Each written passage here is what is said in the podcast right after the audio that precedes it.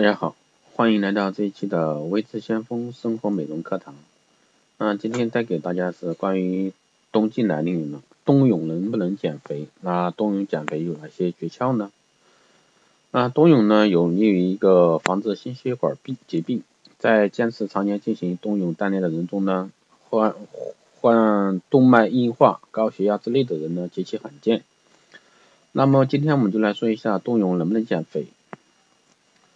那冬冬泳呢可以减肥啊，冬季脂肪代谢比较低，当人的一个身体受到冷水刺激后呢，全身血液循环和新陈代谢也会加强，而且冬泳时水下温度较低，身体产生的能量除了要克服水中阻力，还要产生热量维持体温，所以说我们在水中的能量消耗呢要远远的大于陆地上。如果说配合饮食控制的话，这个是能起到一个。减肥作用的，那第二个就是说一下冬泳减肥的一个好处。第一个呢是塑形，那游泳呢是一项全身运动，手脚并用，那身体躯干协调发力，不同的一个泳姿动用身体的肌肉也各有不同，那都有很好的一个塑形作用。所以说游泳呢不仅可以减肥，还可以使我们人拥有较好的一个身体曲线。第二块呢，就是避免运动性的一个损伤。水是有浮力的，那对于膝关节有伤或者说体重非常大的人来说，在水下走、跑、漂浮都可以减轻膝关节的运动负荷。那同时呢，也锻炼了一个膝部的肌肉，不仅对身体起到一个保护作用，也可以帮助我们一个减肥，所以说是一举多得。那冬季。减肥的一个诀窍就是胆勇，或者说寻漂浮感，勤出水寻重力感。那具体呢是这样啊，下水后呢要马上寻找身体漂浮的一个舒适感。那中老年人或者说体质弱的一个人呢，尽可能的用最小的动作来维持漂浮运动，可以两只手划水，调匀呼吸，闭目是要进入梦乡，突然被惊醒，或者说自己眼睛都可以睁眼睛都可以啊。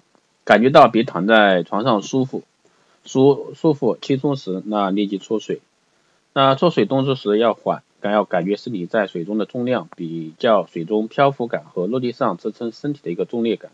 那有人呢身体健壮，很难体会到这种感受，那就游一段距离，动作频率要低，以不加快心跳为限。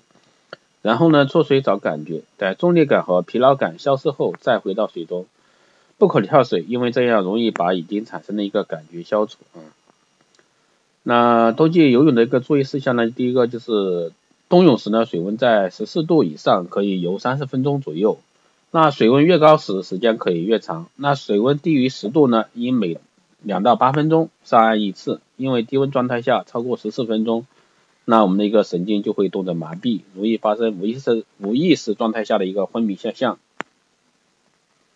那第二个呢是冬泳的时间一般在中午或者说下午为宜，因为这时候一天中气温最高的时候，那身体适应力呢较强，恢复体温较快，早晨也好。不过早晨冬泳时要在起床后运动半小时后再进行一个冬泳。那雾天、风天、雷雨天最好不要冬泳。第三个呢是刚开始冬泳，每周进行两到三次即可，不宜过多。等身体适应后，可以再逐步增加。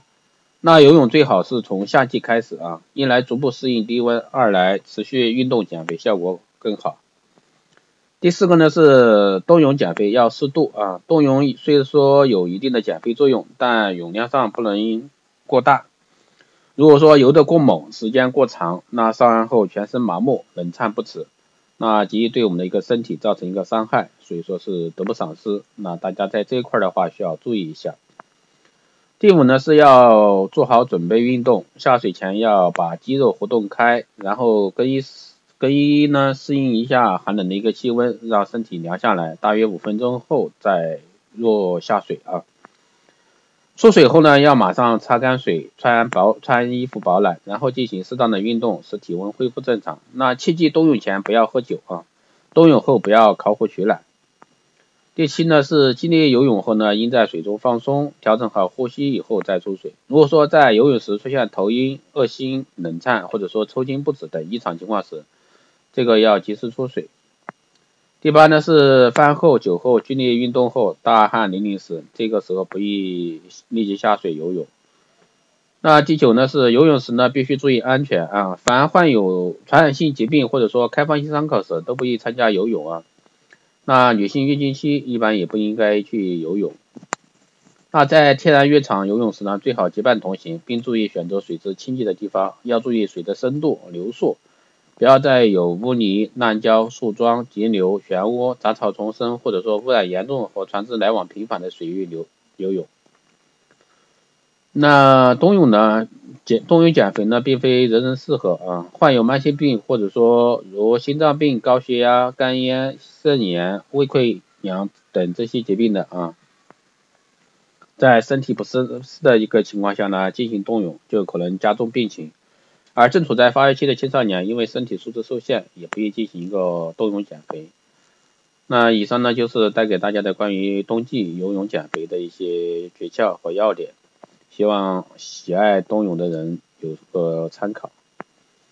那这一期的节目就是这样，大家有什么要问的问题呢，都可以在私信留言，那也可以加我微信四幺八七七九三七零四幺八七七九三七零。